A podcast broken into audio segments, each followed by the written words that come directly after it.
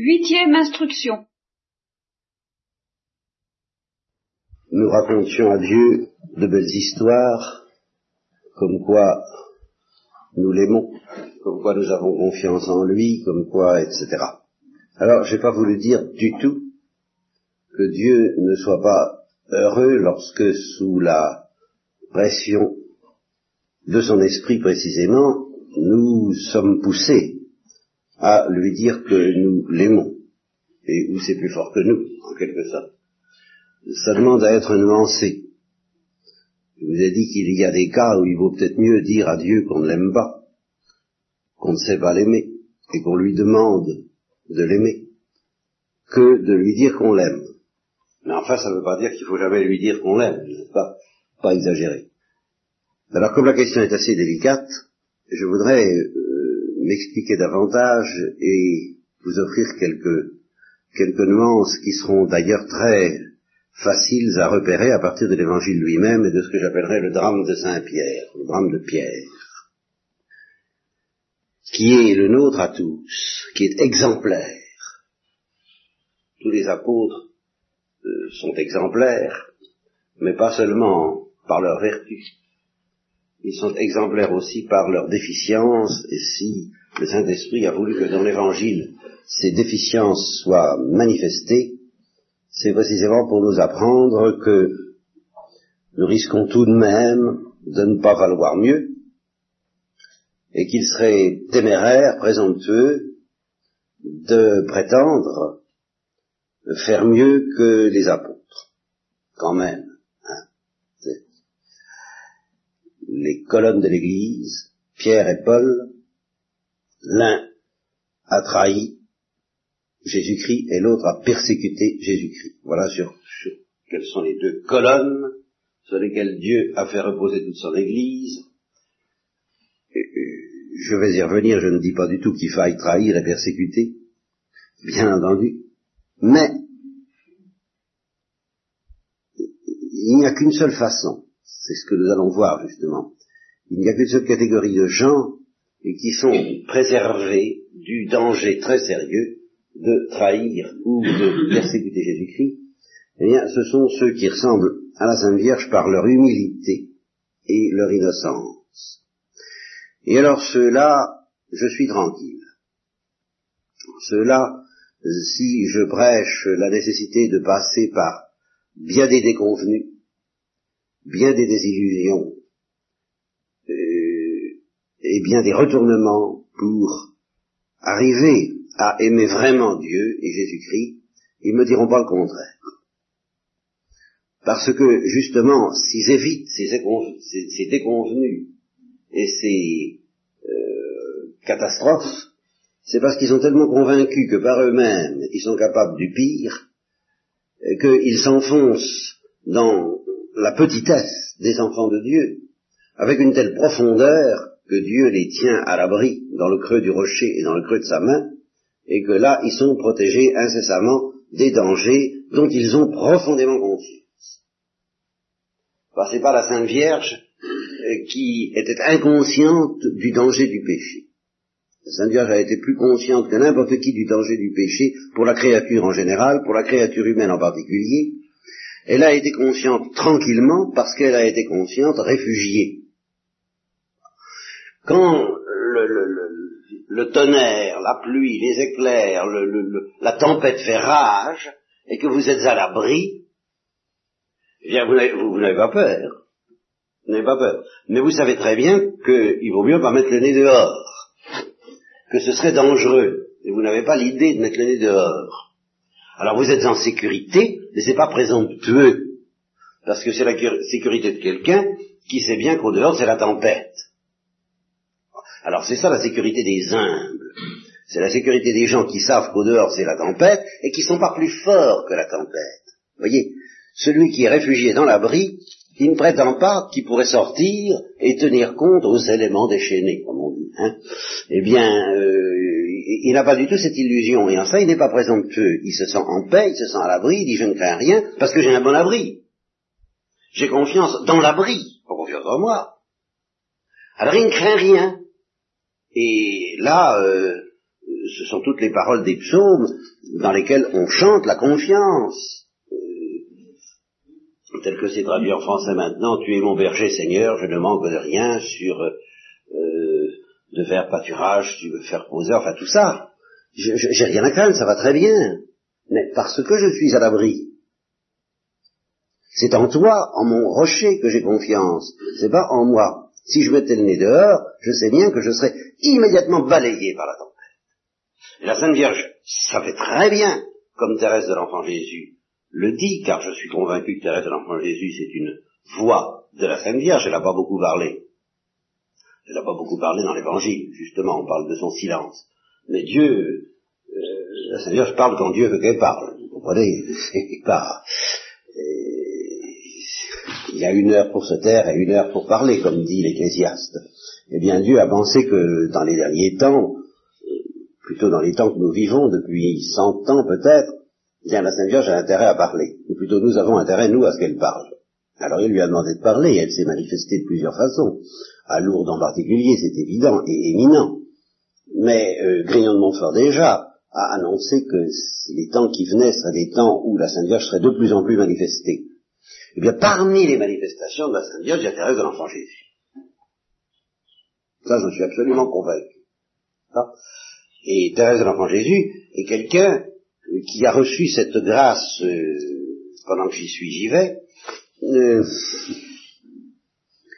ce charisme, disons, qui me paraît assez unique dans l'Église, que j'appellerais le charisme du Magnificat. Car tout de même, la Sainte Vierge n'a pas dit grand-chose, mais ce qu'elle a dit euh, relève du, charisme des humbles. Il faut être extraordinairement humble pour pouvoir dire des choses qui matériellement ressemblent à celles du pharisien. Le Magnificat, c'est une action de grâce. Et la prière du pharisien, c'est aussi une action de grâce. Seigneur, je te rends grâce de ce que je ne suis pas comme les autres des hommes. Eh bien, la Sainte Vierge dit ça intégralement.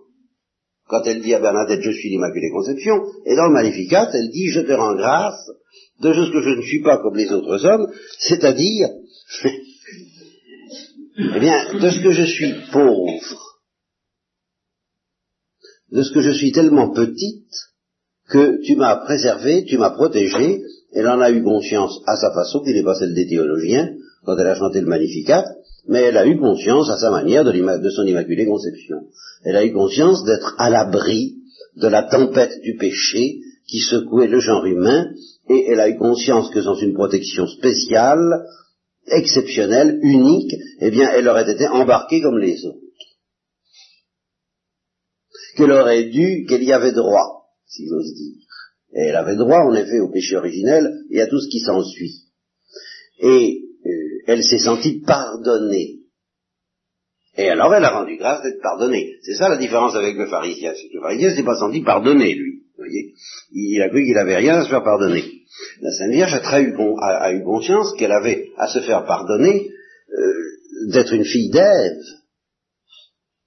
Encore une fois, tout ça, elle ne l'aurait pas dit, il y avait dans les termes que l'Église nous a aidés à préciser depuis 2000 ans, mais elle le sentait très profondément.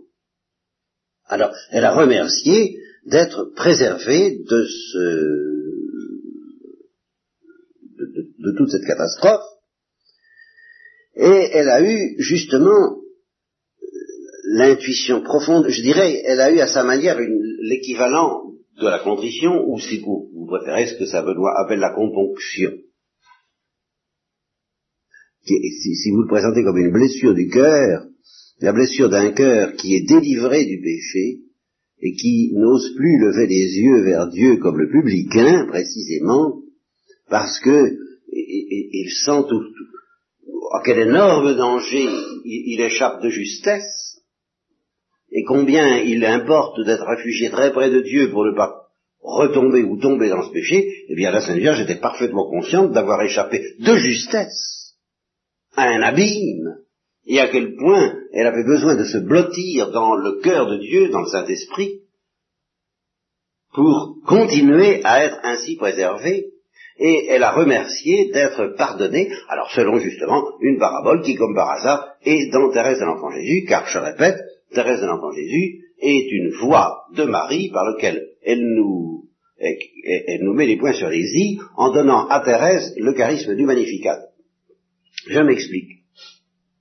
Le charisme du Magnificat, ça consiste à dire, ça consiste pas à parler de Dieu comme les théologiens ou comme les prédicateurs ou même comme Jésus-Christ ou les apôtres ou les prophètes.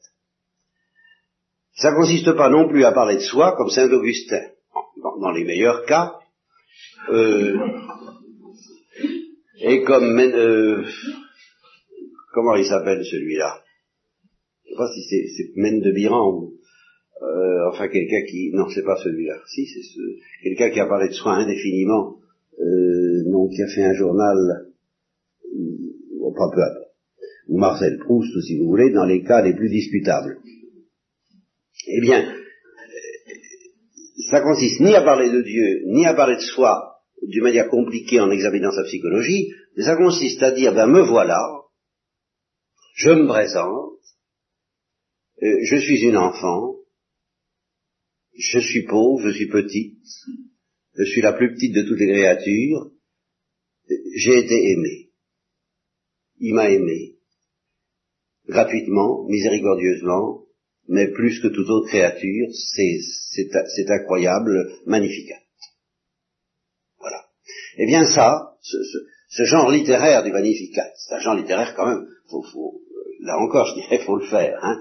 Il faut vraiment euh, une transparence et une humilité exceptionnelle pour avoir le, le, toupet de prononcer des paroles qui ressemblent à celles du pharisien, mais qui sont exactement aux antipodes, parce qu'elles sont plus humbles encore que celles du publicain. Je suis Immaculée Conception. Bon, eh bien, ce genre littéraire, vous ne le trouvez pas beaucoup dans l'histoire de l'Église.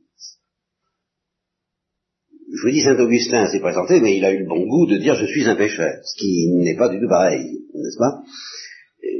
Pour dire je suis innocent, il faut ou être complètement inconscient comme le pharisien, ou être complètement innocent.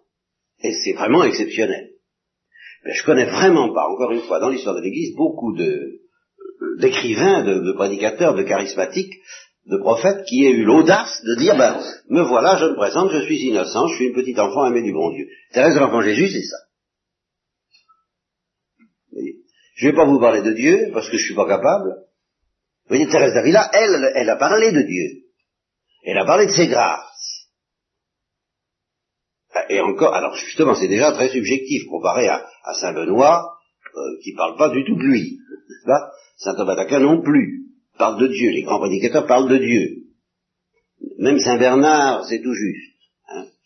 Parle pas tellement de lui. Thérèse d'Avila parle d'elle, mais attention, en maîtresse des novices. Elle parle pas d'elle, elle parle de ses grâces. Et, quand elle parle d'elle, elle dit, ben, je voudrais bien raconter mes péchés, mais je n'ai pas le droit. Mon, directeur m'a interdit ça. Ça m'embête, ça m'embête. Hein, je, je, voudrais bien dire tout ce que j'ai fait, mais pareil, euh, bon, alors je me tais, mais vous savez, euh, j'en aurais à dire. Hein, bon. Mais je parle pas de moi, je parle des grâces que j'ai reçues, euh, tout en n'étant pas digne de les recevoir, pour chanter la gloire du roi et pour apprendre aux âmes comment faire face à ces grâces et d'une manière générale face à la recherche du Mont Carmel, n'est-ce pas? Bon, elle parle en maîtresse des novices. Elle raconte pas sa vie, elle raconte pas son âme, elle, elle, parle pour instruire. Thérèse de l'Evangile ne parle pas pour instruire. Ça qui est fondamental. Voyez? Elle ne parle pas pour instruire. Elle parle pour se raconter. Parce que sa sœur lui a dit, bah, racontez-vous, racontez-nous vos souvenirs d'enfance. elle a écrit pour la famille. Mais elle a senti très vite que ses écrits avaient une importance capitale pour les petites âmes, pour, les faibles, pour les, pour les tremblants, pour les pauvres, pour, pour ceux qui n'osaient pas avoir confiance en Dieu. Alors comme elle a été possédée par un esprit de confiance qui est celui de Marie, alors elle a senti, de par la Sainte Vierge, qu'il fallait chanter les miséricordes du Seigneur, c'est ce qu'elle dit, mais selon le ton du Magnificat. Et il y a encore quelque chose qui n'est pas ordinaire dans Thérèse de l'Enfant Jésus, c'est que euh, déjà euh, les, canonisations populaires, c'est pas si fréquent. Renan avait dit, les canonisations populaires, c'est fini. Bah, pas forcément. Pour Renan, l'Église était finie. Euh, cet élan du peuple qui canonise les martyrs et même les grands saints comme François d'Assise, pour lui, c'était terminé. Il dit, il y aura encore des canonisations officielles, avec des procès, des, des, minutes de procès, n'est-ce pas, enfin, euh, et avocat du diable et tout ce qui s'ensuit, euh, il y, aura tout ça, quelque chose de très officiel, mais des canonisations faites par, faites par la vox populi, par la voix du peuple, c'est fini. Il a écrit ça, et puis euh, peu de temps après est arrivé Thérèse de l'Enfant Jésus. Comme démenti, on ne peut pas faire mieux. Hein parce qu'elle a pulvérisé tous les records de rapidité, parce que justement la voix du peuple a devancé avec une telle vigueur et une telle vivacité la canonisation officielle, hein, qu'ils ont suivi comme ils ont pu, n'est-ce pas? Et, ils ont raccourci considérablement les délais de canonisation. Donc c'est le peuple qui a canonisé Thérèse de l'Enfant Jésus. Mais alors, ce qu'il y a d'extraordinaire dans son cas, je ne sais pas si vous trouverez un, autre cas dans l'histoire de l'Église, c'est que le peuple qui a canonisé Thérèse de l'Enfant Jésus ne l'a pratiquement jamais connu de son vivant. Quand on canonise les saints en général, le peuple a eu l'occasion de les voir, de les entendre, de les toucher, et de constater leur miracle éventuellement, d'être édifiés par leur souffrance euh, et leur patience, ou leur euh, ou leur prédication, tout ce que vous voudrez, n'est-ce pas?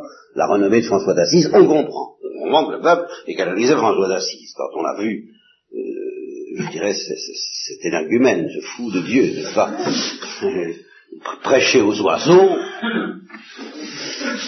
et, et que les oiseaux l'écoutent,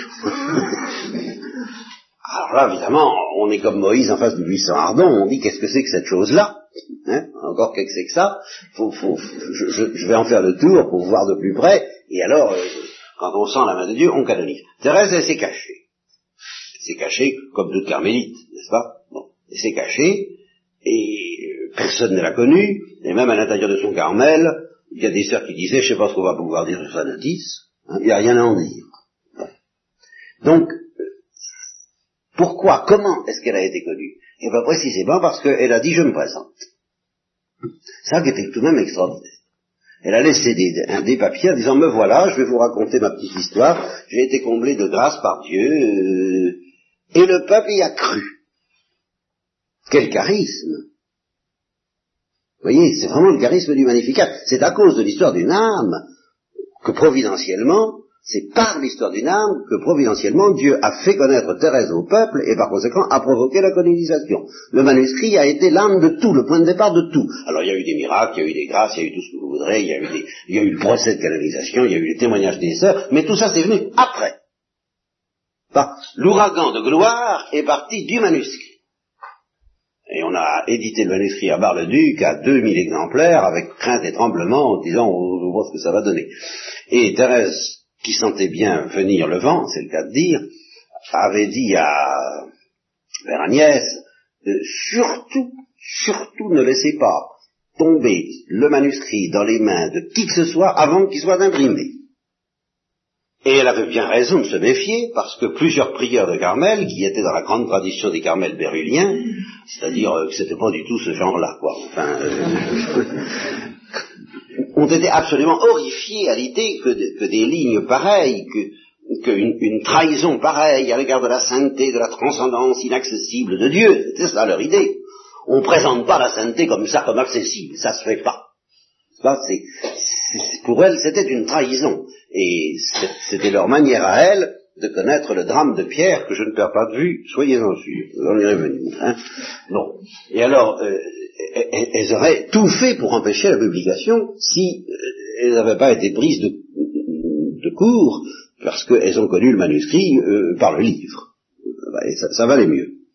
Bon, après ça a été l'ouragan de gloire. Vous voyez, tout est parti de cette audace de Thérèse de dire, voilà, je suis une petite fille comblée du bon Dieu. Petite fleur blanche. Je sais pas pourquoi. Mais c'est comme ça. Il choisit ceux qu'il veut. Il m'a choisi. Et il m'a demandé de chanter tout l'amour qu'il a pour moi. Alors je chante tout l'amour qu'il a pour moi. Je ne cherche pas à édifier, je ne cherche pas à instruire, je ne suis pas une maîtresse des novices. Hein, je, je, non, c'est pas du tout à ce titre que je parle. Je parle pour chanter, pour rien. Des miséricordes de Dieu. Bon. Eh bien, euh, effectivement, je ne sais plus comment je me suis laissé euh, entraîner à parler de ce charisme du... Euh, ah oui, alors, justement, je retombe quand même sur les pieds. Et, une des audaces de Thérèse, ça a été de dire ah, et, c'est là où je, reconnais, moi, que voulez-vous, euh, je dirais la, la, patte de la Sainte Vierge, comme on parle de la patte d'un artiste, vous voyez, le, style de, la Sainte Vierge. Elle a dit, euh, on, raconte autour de moi que personne n'a jamais aimé le bon Dieu comme les pécheurs convertis. Aucun juste qui, qui n'a pas eu besoin de se convertir n'a aimé le bon Dieu autant que les pécheurs qui se convertissent comme Marie-Madeleine ou Saint-Auguste. Alors, moi, j'ai été jalouse de ces pécheurs. Et j'ai été bien embêté.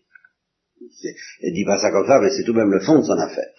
Parce qu'elle avait envie justement d'aimer Dieu de toutes ses forces, et, elle s'est dit, mais je suis très très mal parti alors.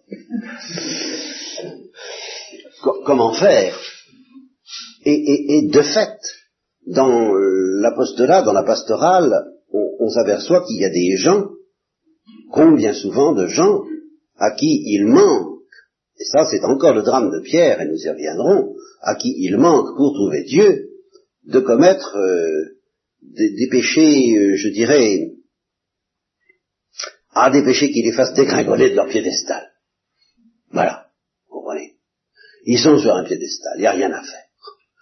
Euh, et ils ne sont pas déboulonnés. On se dit, mais comment Comment les déboulonner? Ben, on voit, on voit guère que le péché et la catastrophe du péché qui, puisse les déboulonner.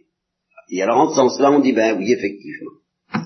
Celui qui, pleure ses péchés euh, est, initié à certaines choses auxquelles ceux qui n'ont pas été euh, obligés de connaître cette catastrophe et cette misère, euh, ben ceux-là, ils connaissent pas, ils comprennent pas. Ils comprennent pas. L'homme qui n'a pas été tenté que c'est-il Ben pas grand-chose. Et à la limite, l'homme qui n'a pas péché, qui ne s'est pas effondré parce qu'il a péché, ben on a l'impression que la plupart du temps, en effet, la plupart du temps, euh, comment est-ce qu'on dit? Ah, il lui manque quelque chose, il lui manque, euh, il lui manque une fibre, il, lui manque une dimension. Une case, merci ma mère. C'est bien, euh, voilà. Il lui manque une case. Alors Thérèse euh, sentait ça très fort et disait, moi je veux pas que ça me manque. Alors comment faire pour aimer Dieu? Alors elle a très bien compris que pourquoi est-ce que les pécheurs convertis aiment Dieu davantage? C'est parce que c'est le ressort dont parle le Christ à propos de Marie-Madeleine. Celui à qui... Euh, c'est vraiment la parabole des deux dettes. Ceux qui n'ont pas une grande dette, eh bien, ils ne sont pas bouleversés par la miséricorde de Dieu, comme ceux à qui on remet une grande dette. Il lui sera beaucoup pardonné parce qu'elle a beaucoup aimé, mais inversement, celui à qui on pardonne plus aime plus. Voilà. Alors, Thérèse a très bien compris qu'il y a une espèce de ressort de l'amour qui est irremplaçable et qui consiste à se savoir et à se sentir pardonné. Et que si on ne va pas vers Dieu en se sentant pardonné, si on va vers Dieu en se sentant innocent, eh bien on ne l'aimera jamais autant que si on va vers Dieu en se sentant pardonné. Autrement dit, de la nécessité de la componction pour les bénédictins. Voilà. Hein Seulement la componction, ben ça se fabrique pas à volonté. Euh, là encore, comme les prêtres de Baal, euh, échauffons-nous pour produire la componction.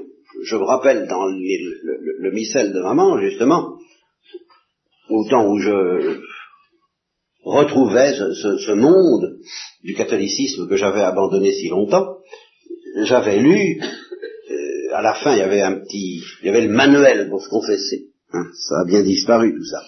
Bon, alors il y avait le manuel pour, se confesser, il y avait le catalogue des péchés, il y avait tout ce qu'il fallait, quoi, pour le manuel du parfait pénitent, le vademecum pénitent, et il y avait excitons-nous à la contrition. Alors là, Je voyais pas bien, étant donné le sens profond et étymologique du mot contrition, avoir le cœur brisé comme on brise des cailloux, et c'est bien ça, puisque nous avons un cœur de pierre et qu'il faut que ce cœur de pierre, c'est toujours pierre qui est dans l'horizon, nous n'oublions pas, il faut que ce cœur de est pierre est un cœur de pierre, il faut que ce cœur de pierre soit brisé, ben, s'exciter à avoir le cœur brisé, je ne sais pas si je vous, vous le conseille pas. Hein, ça se fabrique pas comme ça, sur commande. On, ne décide pas d'avoir le cœur brisé. On, on, a le cœur brisé ou on ne l'a pas. Par contre, on peut accepter d'avoir le cœur brisé ou résister à cette brisure du cœur qui va provoquer la compunction. On peut ne pas avoir envie du tout d'avoir le cœur brisé. Et alors là, on endurcit justement un peu plus son cœur, et c'est justement là ce que je sens chez certains qui ne se sentent pas pécheurs et qui n'ont pas du tout envie de se sentir pécheurs. Sorte que lorsque Dieu essaie de leur briser le cœur, et c'est déjà ça le drame de Pierre, lorsque Dieu essaie de leur briser le cœur pour les amener à la contrition, ils résistent, ils se crispent. Et alors là, là, la liberté joue. Mais Thérèse de l'Enfant Jésus, qui n'avait aucune envie de résister au contraire, a très bien compris qu'on ne pouvait pas faire des choses artificiellement, et que du moment qu'elle n'avait pas péché, elle ne pouvait pas faire comme si elle avait péché, et comment, dans ces conditions, avoir le cœur brisé de repentir. Elle dit bien, ah, si j'avais commis tous les crimes de la terre, euh, c'est pas ça qui m'arrêterait. J'irais trouver le, cœur du Christ, euh, j'irais trouver le Christ, Jésus, le cœur brisé, avec le même élan qui est le mien ça, ne m'arrêterait pas. Et j'ai dit euh, souvent aux, laïcs, aux chrétiens dans le monde, si vous voulez, que je, vais vous offrir une, une jauge et une mesure pour que vous découvriez le degré de, votre perfection. Vous voulez savoir où vous en êtes. Eh bien, je vais vous donner un baromètre. C'est pas difficile. vous n'avez qu'à imaginer que vous vous réveillez d'un long sommeil, et puis qu'au moment où vous vous réveillez, on vous met sous le nez tout ce que vous avez fait avant. Hein? bon. Eh bien, jusqu'à combien de crimes, jusqu'à quelle profondeur de crimes et de péchés et de trahison êtes-vous capable de, de, supporter sans perdre confiance Voilà. Alors, euh, mesurez, n'est-ce pas? Si vous me dites, même si j'ai commis le péché de Judas, je ne perdrai pas confiance, c'est que vous êtes très avancé dans la perfection. Voilà. Mais si vous me dites, aïe aïe aïe, je sais pas, si, si, hum, hum. oh, si j'ai commis quelques gros péchés, quoi, dont je sais que, oui, bien sûr, je ne perdrai pas confiance, eh ben, c'est que vous êtes euh, un petit débutant. Voilà, pas? La quantité de péchés que vous semblez capable d'absorber, sans perdre confiance, c'est ça la mesure de votre perfection. Et la Sainte Vierge, elle nous dit, vous pouvez, vous pouvez les envoyer les péchés. Moi, ça me gêne pas. Péché, ça me gêne pas. Je sais quoi en faire. J'en ai l'usage. Vous savez pas vous en servir, mais moi je sais m'en servir, justement parce que j'en ai pas. Et je ne demande qu'à en avoir. Et je me précipiterai le cœur brisé de repentir vers Jésus avec le même élan que j'y mets. Ça, ça m'arrêtera pas un instant, au contraire. Alors Thérèse sentait ça, et non seulement elle sentait ça, mais elle se disait, euh, que, au fond, c'est le, moteur, le tremplin le plus puissant pour, pour aller vers le Christ, eh bien c'est précisément cette confiance d'avoir péché et d'avoir besoin d'être pardonné. Ah, quelle force ça donne Voilà ce que, Thérèse sentait. Et alors moi, ben, je l'ai pas. Et alors c'est là qu'elle a découvert euh, la psychologie, ou que la Sainte Vierge lui a inspiré euh, ce que j'appelle la psychologie de l'Immaculée Conception, et elle le dit très explicitement, elle dit au fond, le problème, c'est pas d'avoir péché, c'est de se sentir pardonné. Eh bien, j'imagine un enfant, un père qui a deux enfants, dont l'un s'est blessé et dont l'autre va se blesser. Oui, c'est très important cette chose-là. L'autre va se blesser. le, père voit qu'ils ont, ils ont couru sur le chemin comme Pierre et, comme Pierre et Jean, n'est-ce pas, qui courent vers le sépulcre. Hein, mais il y en a un qui va plus vite que l'autre, et alors, celui qui va plus vite, il tombe dans le piège. Et il se fait mal, et il a la, euh, une entorse ou une blessure, ou bien le pied est pris dans, le piège à loup, et il pas se dépêtrer. Bon. Et l'autre, il court, mettons, un peu moins vite, et alors, euh, et le père voit, il, il les voit. L'un qui est en train de se blesser, ça y est, c'est fait, l'autre qui va se blesser. Il se précipite. Il arrête celui qui n'est pas blessé, juste à temps. Et puis, il soigne de tout son amour celui qui a été blessé. Ben, elle dit, au fond, les deux ont été préservés du même danger, mais celui qui a été protégé à temps a été, au fond, délivré plus que l'autre. Et comme pour Dieu, pardonner, c'est délivrer, ceux qui sont soignés après avoir péché, ben, ils sont pardonnés, mais ceux qui sont soignés avant d'avoir péché, ils ont pardonné plus encore du même péché. Alors ça, ça rejoint la théologie la plus stricte, puisque vous savez, ou vous ne savez pas, enfin, euh, vous, vous, apprendrez que euh, les théologiens ont longtemps hésité avant de proclamer l'Immaculée Conception, saint Thomas lui-même, parce qu'ils se sont dit, mais alors si elle est immaculée, elle n'a pas eu à être sauvée par le Christ. C'est exactement ça l'objection. Et ils ont compris, euh, c'est la gloire immortelle de Scott, n'est-ce pas, de l'avoir explicité, mais je crois que c'était dans l'air, il a capté l'intuition et l'instinct de l'Église, comme, comme tous les théologiens qui se respectent, eh bien, d'avoir compris que la Sainte Vierge a été pardonnée du péché originel plus que, comme les autres, et plus que les autres, parce qu'elle y avait droit, parce qu'elle était fille d'Ève, et que l'Immaculée Conception, c'est pas normal. Que le processus, dès sa conception, justement, euh, était, était enclenché pour qu'elle ait le péché originel. Et qu'elle avait besoin d'une intervention spéciale de Dieu pour la purifier du péché originel. Simplement, elle a été purifiée tellement vite qu'elle n'a pas eu le temps de s'en apercevoir, ou plutôt qu'elle n'a pas eu le temps de contracter le péché originel, mais c'est une purification due au sang du Christ. Elle a été baignée et sauvée du péché originel par le sang du Christ, comme vous et moi. Ce n'est pas une créature innocente comme Ève. C'est pas le même genre d'innocence. Ève n'avait pas à être pardonnée, sauvée par le Rédempteur. Elle n'avait pas à être rachetée par le sang du Christ. Alors qu'un théologien a dit, c'est la Sainte Vierge qui a coûté le plus à Jésus-Christ. Parce que, en effet, c'est pour obtenir ce, résultat qu'il a le plus donné, si je peux dire. Parce que ça, ça a été le sommet de la miséricorde. Eh bien, ça c'est strictement vrai de la Sainte Vierge. On peut penser, on doit penser qu'elle le sentait dans tout son être, sans, les termes des théologiens. Alors je maintiens que si Thérèse l'Enfant Jésus a eu l'instinct de dire, ben moi, bien que je ne sois pas l'Immaculée Conception, que je sois pécheresse moi aussi, euh, mais enfin je suis une petite pécheresse, c'est un fait. Et c'est pas beaucoup à tarder de ce côté-là, voyez. C'est pas de ce côté-là qu'elle a senti la miséricorde de Dieu c'est beaucoup plus une miséricorde de préservation qu'elle a éprouvée qu'une miséricorde de réparation. Car elle, a conscience de n'avoir jamais rien refusé au bon Dieu de toute sa vie. Alors, euh, mais en même temps, elle a eu conscience d'être très faible, d'être fragile, d'être capable de tout. Elle le dit, si j'avais pas reçu les grâces du bon Dieu, on aurait vu des choses pas belles du tout, parce que j'avais un tempérament terrible. J'ai dit oui, ça va bien, hein, mais quand je disais non, c'était non si j'avais dit non, ben ça aurait été non. Et un peu à la manière des anges. Ça risquait d'être pour toujours. J'ai été préservé.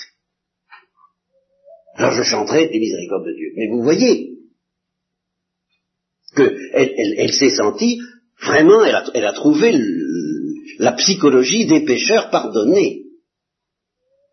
Et elle a pu dire, celui ou celle à qui on pardonne plus aime plus, eh bien, Jésus m'a pardonné plus qu'à d'autres. Il m'a simplement moins pardonné qu'à la Sainte Vierge, bien sûr. Mais c'est dans la même ligne, c'est dans la même coulée. Donc je dis que Thérèse de l'Enfant Jésus est une voix de la Sainte Vierge, et que si on veut comprendre la Sainte Vierge, bah, il y a d'autres moyens, mais il y a celui-là.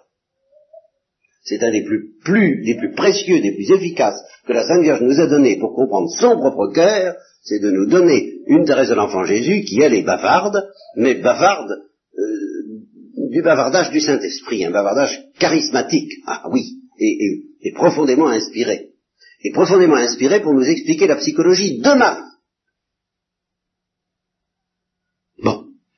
Alors, ça, je, le dis comme euh, précaution oratoire, justement pour que euh, je puisse maintenant y aller carrément en disant, euh, si vous voulez atteindre un certain amour de Dieu, il faut passer par une certaine catastrophe. Voilà. Et justement, la précaution oratoire consiste en ceci que certains pourraient dire, mais enfin, pourquoi est-ce que vous voulez absolument ça? Euh, Les pécheurs, oui, mais si on est innocent, si on fait bien attention, si on fait bien attention à pas pécher, à être fidèle, à être juste, on peut peut-être éviter la catastrophe. Et alors, je réponds, voyez la psychologie de ceux et de celles qui ont été fidèles ainsi, eh bien, ils, comprennent très bien ce que je dis là, ils disent il faut passer par une catastrophe, ou alors il faut avoir conscience d'être protégé de cette catastrophe par une grâce miséricordieuse insigne. Et il faut ainsi rendre grâce d'être délivré de cette catastrophe aussi profondément que celui qui en sort. Car ce qui est important, en effet, ce qui nous met dans l'amour de Dieu, c'est pas la catastrophe comme telle, c'est ce qui se passe dans notre cœur au moment où on est délivré. Voilà ce que je veux dire. Il faut connaître cette expérience d'être délivré d'une catastrophe. Alors il y a deux manières. Il y a celle qui consiste à être protégé de toute catastrophe. C'est l'Immaculée Conception, c'est Thérèse de l'Enfant Jésus, ce sont les innocents. Mais alors ceux-là sentent beaucoup plus que vous et moi à quel point ils sont délivrés de la catastrophe. Ils ne l'ignorent pas, la catastrophe. Ils la sentent très fort, plus que les pécheurs, la catastrophe du péché. Et ils se sentent délivrés de cette catastrophe, comme les pécheurs et plus que les pécheurs. Mais alors, euh, donc c'est pas eux qui discuteront ce que je dis. Ils sont tout à fait d'accord. Il y a une catastrophe à la base de ma, sainteté, et, il y a une catastrophe dont je suis délivré. Et c'est ça qui est le ressort de mon amour pour Jésus. Il m'a délivré de la catastrophe. Alors quand vous dites euh, il faut passer par une catastrophe pour en être délivré, oui, ça c'est vrai.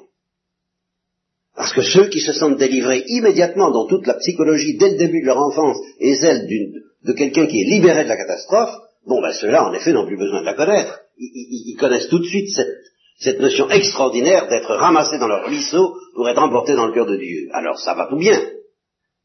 Mais ceux qui ne se sentent pas délivrés et ramassés dans leur ruisseau, et qui ne se sentent pas du tout dans leur ruisseau, ben qu'est-ce que vous voulez? Il faut qu'ils y tombent d'abord dans leur ruisseau. Voilà. Comme on chante en France, on chantait en France autrefois, je suis tombé par terre, c'est la faute à Voltaire, le nez dans le ruisseau, c'est la faute à Rousseau. Eh bien,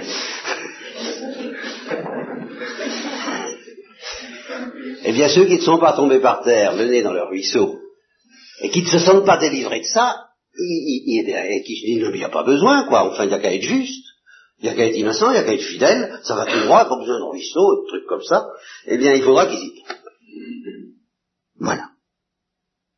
De sorte que, en un sens, il faudra qu'ils pêchent. Ou tout au moins qu'ils éprouvent le danger du péché avec une telle force que leur tremblement sera aussi grand que s'ils avaient péché. Ça c'est sûr. Et alors nous en arrivons au drame de Pierre, qui justement est celui qui, avec les apôtres, n'a pas compris ça et n'a pas voulu comprendre ça pendant euh, des mois et des mois. Et alors, il a dit à plusieurs reprises au, Seigneur, euh, enfin c'est fou ce que je t'aime, quoi. Tu, es tout pour moi, euh, je suis prêt à, à, tout pour toi, je donnerai ma vie pour toi. Voilà, ça c'est le grand refrain de Pierre. Mais ce refrain de Pierre était assorti de quelque chose qui montre très clairement qu'il y avait un os. Et que ça ne marchait pas du tout. Pierre disait à Jésus-Christ, je donnerai ma vie pour toi, et quand Jésus-Christ lui disait, bon, je te remercie, mais de toute façon, il faudra bien que je souffre, que je sois rejeté, que je sois mis à mort par les princes des prêtres, et après je ressusciterai, eh bien Pierre lui disait, alors vraiment, tu, tu, comprends pas combien je t'aime, je, suis là, j'empêcherai ça, moi. Je, me sens la générosité, la, dévotion suffisante pour te protéger de ça. euh, il faut écarter ces idées malsaines de, ton esprit. Ça va pas, ça. Là, tu, tu dérailles un peu. Voyez Et c'est là que le Christ était obligé de lui dire, ben, ton amour, ton amour, il est entaché de quelque chose de satanique. Ah, regarde-moi, Satan. Tu n'y es pas du tout. Parce que tu, tu juges selon les hommes avec un cœur de pierre, et non pas comme Dieu avec un cœur de chair. Et là, euh, nous avons la parole du, prophète qui a dit ça, je crois que c'est Joël. Si je me trompe, là encore, vous me, je vous enlèverai votre cœur de pierre et je vous donnerai un cœur de chair, que ce soit osé, je ne sais plus. Ben, tout, le drame de Pierre, tout le drame des apôtres et le nôtre, vous voyez, c'est justement ça. Nous avons un cœur de pierre. Parce que nous avons un cœur de pierre, il va falloir que nous subissions une opération chirurgicale, une transplantation cardiaque. Que le, Saint-Esprit et, le Christ, enfin tout, l'hôpital associé de, ces personnages, n'est-ce pas, chacun dans, les services compétents, va nous, y, compris celui de la Sainte Vierge qui est un petit peu celui de l'anesthésiste réanimateur,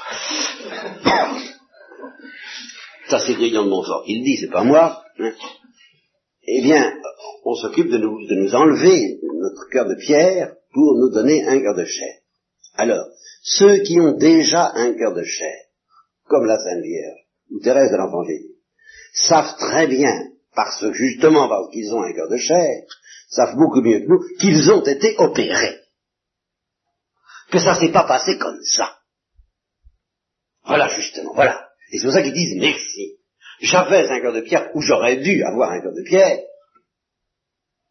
et j'ai subi une opération merveilleuse euh, avant la faute, avant d'avoir eu le temps, avant que mon cœur de pierre ait eu le temps de fonctionner pour Thérèse, ou d'exister pour Marie, on me l'a enlevé. On me l'a enlevé, je sais pas, mais leur cœur de chair leur, leur suggère, leur souffle que ça n'est pas normal, que c'est exceptionnel, que c'est merveilleux. Ils ont été opérés, ils ont été pardonnés. Mais, nous qui avons un cœur de pierre, et justement parce que nous avons un cœur de pierre, et les apôtres qui avaient un cœur de pierre, et justement parce qu'ils avaient un cœur de pierre, ils disaient, bah quoi, il n'y a pas besoin d'être opéré? Moi j'aime. Vous comprenez, voilà. C'est vrai, tu aimes, mais tu aimes avec un cœur de pierre et ça ne peut pas faire l'affaire. C'est le cas de dire. Un cœur de pierre. Tu es pierre. Ça a tous les sens, n'est-ce pas?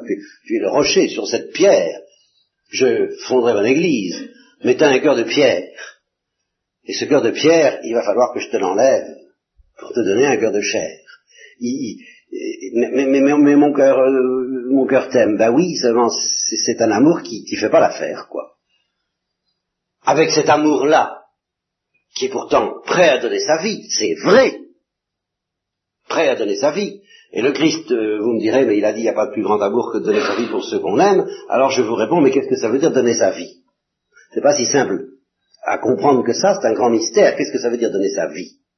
Parce que Paul nous précise que si je jette mon corps dans les flammes et que je vois ma charité, j'ai pas la charité, ça sert à rien. Donc donner sa vie, c'est pas forcément donner son corps, c'est pas forcément mourir pour la patrie, ou mourir pour Jésus-Christ. Si je meurs pour Jésus-Christ à la façon dont je meurs pour la patrie, c'est-à-dire que c'est très bien, mais c'est pas c'est pas la douceur incomparable de Dieu, vous voyez, c'est pas c'est pas l'oblation sans défense, c'est pas l'agneau sans défense.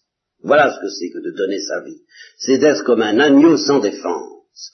Eh bien, celui qui donne sa vie pour la patrie n'est généralement pas un agneau sans défense. Il faut, il faut, il faut le reconnaître il, a des sentiments très généreux, mais enfin, c'est mélangé d'une certaine exaltation, quelquefois d'un certain fanatisme, quelquefois d'une très grande dureté. Les nazis aussi ont été, capables de donner leur vie pour Hitler et pour, l'Allemagne. Vous comprenez? Ça, les, pires bandits, les pires brigands ont quelquefois beaucoup de courage, et beaucoup plus de courage que les braves gens. Ça prouve rien, ça le fait de donner sa vie matériellement, donner sa vie au sens où le Christ l'entend, ben ça suppose un cœur de chair. C'est ça le drame de Pierre, c'est qu'il ne pouvait pas comprendre ça.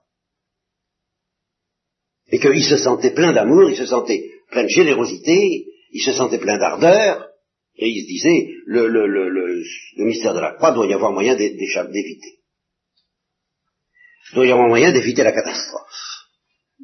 La catastrophe, pour lui, c'était la mort de Christ. La catastrophe, pour nous, eh ben, c'est un peu la mort aussi du Christ dans notre cœur. Alors là, j'en arrive à quelque chose de très mystérieux et de très douloureux. Si nous voulons faire l'économie d'une trahison, c'est comme ça que je voudrais intituler cette instruction, comment faire l'économie d'une trahison, la trahison de Pierre. Il est vraisemblable que Jean, lui, a fait l'économie de cette trahison. Si nous voulons faire l'économie d'une trahison, il ne faut pas résister à l'enseignement qui nous apprend que nous sommes capables de trahir et qu'en sans une miséricorde gratuite et spéciale, nous trahirons. Voilà. C'est très difficile à soupçonner et à admettre lorsqu'on se sent le cœur plein d'amour pour Jésus-Christ. On se dit, ah ça non, jamais, je, ne te trahirai pas, je ne donnerai ma vie pour voir, je ne suis pas capable de trahir. Eh bien, si dans cet état d'enthousiasme et de générosité du premier élan de notre jeunesse, nous n'acceptons pas de nous entendre dire, avec tout ton amour, si tu n'y prends pas garde, avant que le coq ne chante trois fois, tu m'auras renié, eh bien, effectivement, nous renierons. D'une manière ou d'une autre, je ne sais pas. Hein, vous comprenez Nous aurons tous notre heure de reniement. Notre heure de trahison. Notre heure d'infidélité. Et le seul espoir que nous ayons de faire l'économie de cette trahison, qui d'ailleurs, euh, au total, je vous dirais, c'est pas une catastrophe, à condition d'en sortir, puisque Pierre y est passé, après tout. Je comprends, justement de comprendre qu'il n'y a aucune raison pour que nous soyons plus malins que Pierre. Et que c'est déjà bien beau. Si nous obtenons la grâce de trahir comme Pierre et pas comme Judas. Alors ça oui demandons-le au, au moins ça. C'est-à-dire, mon Dieu, si je vous trahis, eh bien que cette trahison même m'ouvre les yeux et obtienne pour moi la grâce de l'effondrement, ce qui est le vocabulaire que j'emploie personnellement, parce que j'ai une petite préférence pour lui, pour désigner la componction. La componction, c'est un effondrement.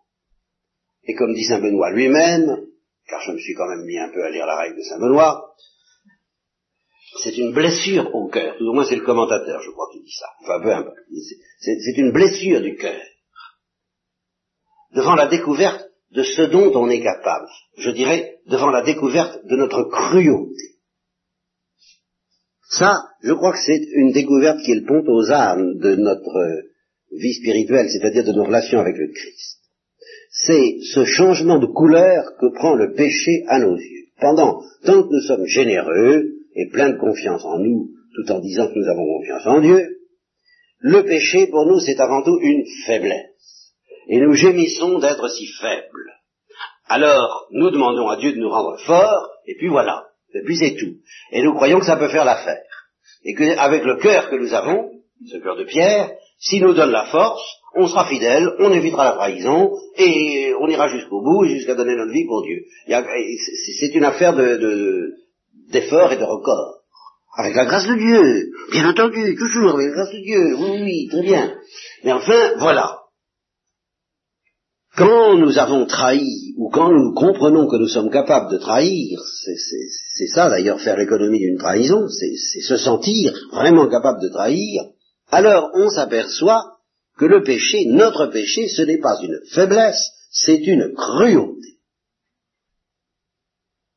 C'est une dureté et que c'est cette dureté qui fait que non seulement nous défaillons dans le chemin, mais nous nous opposons à Jésus-Christ, comme Pierre et comme les apôtres quand il leur parlait de la croix.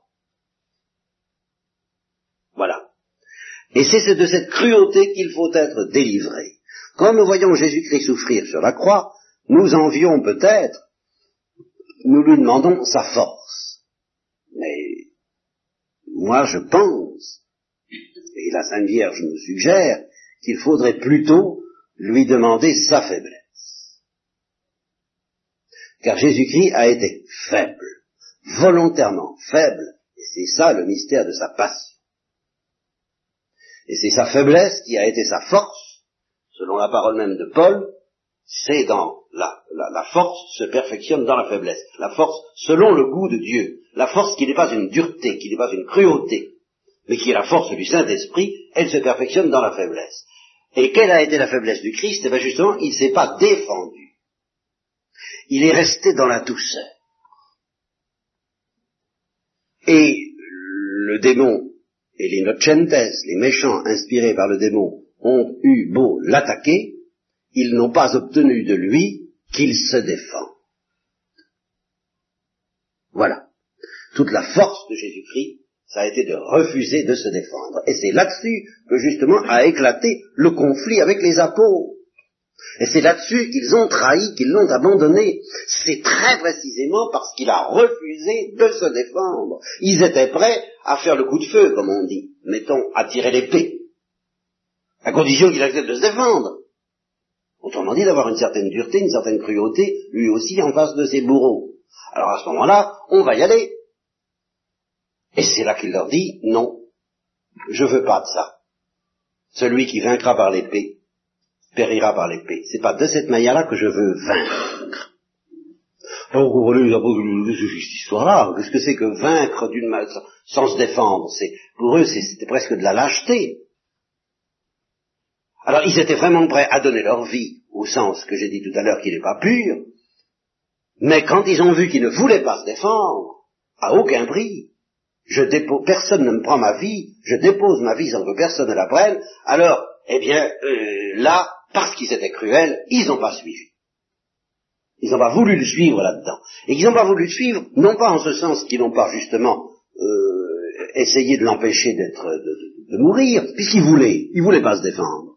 Mais c'est intérieurement, ils ne l'ont pas suivi, c'est-à-dire qu'ils ont cessé de croire en lui. Ils n'ont pas cessé tout à fait, mais ça y était plus. Et c'était quelque chose de beaucoup plus grave que les doutes de Pierre au moment où il s'enfonçait et où le Christ lui a dit, homme de peu de foi, pourquoi as-tu douté? C'était vraiment une remise en question totale. Était-il bien celui que nous avions cru? Est-ce que tous nos espoirs ne sont pas déçus? C'était l'effondrement de tout ce qu'ils avaient espéré, et ils l'ont abandonné et ils s'enfuirent. Mais voyez, c'est pas la peur, et le Christ ne leur a pas reproché la peur, non, ils l'ont abandonné intérieurement. Puisqu'il ne veut pas se défendre, eh bien, ils nous abandonnent. Ils l'ont abandonné en ayant le sentiment d'être abandonnés eux. Ils nous laissent tomber, eh bien, euh, ben on le laisse tomber aussi. Et tout ça est très bien dit par les disciples d'Emmaüs, les disciples d'Emmaüs, qui constituent dont l'évangile constitue une des plus grandes consolations de mon existence. Je sais pas trop pourquoi, mais c'est comme ça. L'évangile des disciples d'Emmaüs, alors ça, c'est inépuisable. Parce que justement, ils disent très bien au Christ qu'ils ne reconnaissent pas, nous avions espéré qu'il serait le libérateur d'Israël. Nous avions espéré, ce qui veut dire, très clairement, euh, nous l'espérons plus. C'est exactement, euh, c'est fini. Nous sommes déçus. Et je connais d'ailleurs un, garçon qui aime Dieu de toutes ses forces, un, père de famille aussi d'ailleurs, c'est pas le même que les pétroles. Mais, c'est aussi un, mystique, un mystique malgré lui, je dirais. C'est assez, c'est plein d'humour et, de larmes aussi en même temps. Poignant de voir comment un, homme, parce que parce qu'il est pauvre, est, empoigné par Dieu, alors que et, n'arrive pas à se défendre contre Dieu, mais euh, il n'est pas content. il n'est pas content. Il aurait voulu que Dieu suive un autre programme pour lui. Et alors, comme on dit dans les Vosges, parce que c'est, ah, oh, l'homme là m'a déçu. l'homme là m'a déçu. C'est exactement les disciples d'Emmaüs. J'avais tout de même espéré autre chose. Me laisser dans cet état, me réduire dans cet état. Bon ben, nous laisser dans cet état, nous réduire dans cet état, laisser Israël dans cet état, après les pouvoirs qu'il a manifestés, après les espoirs qu'il a soulevés, nous abandonner comme il l'a fait, nous sommes déçus, nous sommes découragés. Et alors, il se passe ceci. C'est pour ça que je dis que le disciple, cet évangile me rend, euh, me, met dans une consolation extraordinaire. C'est qu'il leur, il leur dit, bon, bah, vous êtes des imbéciles, quoi, enfin, vous n'avez rien compris, hommes sans intelligence, mais écoutez bien un peu ce que disent les Écritures. C'était prédit quand même, c'était prophétisé, et il leur prend les Écritures et il leur ouvre le sens des Écritures. Bon, et à ce moment-là, ils ne le reconnaissent pas encore. C'est là je trouve ça vraiment inouï. Ils ne le reconnaissent pas encore. Ils doutent toujours.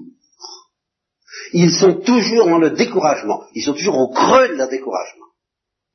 Mais quand après ça le Christ s'est fait reconnaître, et qu'aussitôt qu'il s'est fait reconnaître, il échappe, il s'échappe, parce qu'à ce moment-là, ça repartirait pour l'enthousiasme, ça serait reparti pour un tour, comme on dit, et que justement, il ne veut pas. À ce moment-là, ils se regardent et ils se disent, mais au fond, est-ce que notre cœur n'était pas brûlant pendant qu'il nous expliquait les Écritures et que nous étions pourtant encore découragés? Ça, je trouve ça merveilleux, vous voyez. Que cette opération par laquelle le cœur de Pierre nous est enlevé pour nous donner un cœur de chair, elle se fait dans une telle, tellement dans le secret et, et à notre insu, qu'au moment même où elle se fait, nous sommes encore au creux de la vague, encore découragés, encore dans le doute. Nous ne sommes pas délivrés du tout du doute, ou tout au moins nous n'avons pas conscience de l'être. En fait, nous sommes délivrés, mais on ne s'en aperçoit pas tout de suite. Et alors, au moment même où nous, sommes encore dans l'obscurité du doute et, et, de la tempête, notre cœur devient brûlant parce que ça devient un cœur de chair. De sorte que la racine, le poison qui a engendré ce doute, c'est-à-dire cette cruauté, nous est enlevé alors que les doutes sont encore là. Et euh, seulement ça ne va pas durer longtemps. Ce cœur brûlant reconnaît Jésus-Christ, une fois qu'il a reconnu Jésus-Christ, alors, eh bien, on a, traversé l'épreuve et on est, devient capable, ce que je voulais vous dire au début, que j'ai pas trouvé le moyen de dire, on devient capable de transiter ce qui est tout le, le, pèlerinage de notre vie, de transiter de la parole arrogante et présomptueuse, je donnerai ma vie pour toi, à la même parole d'amour, mais sur une autre musique, Seigneur, tu sais bien que je t'aime.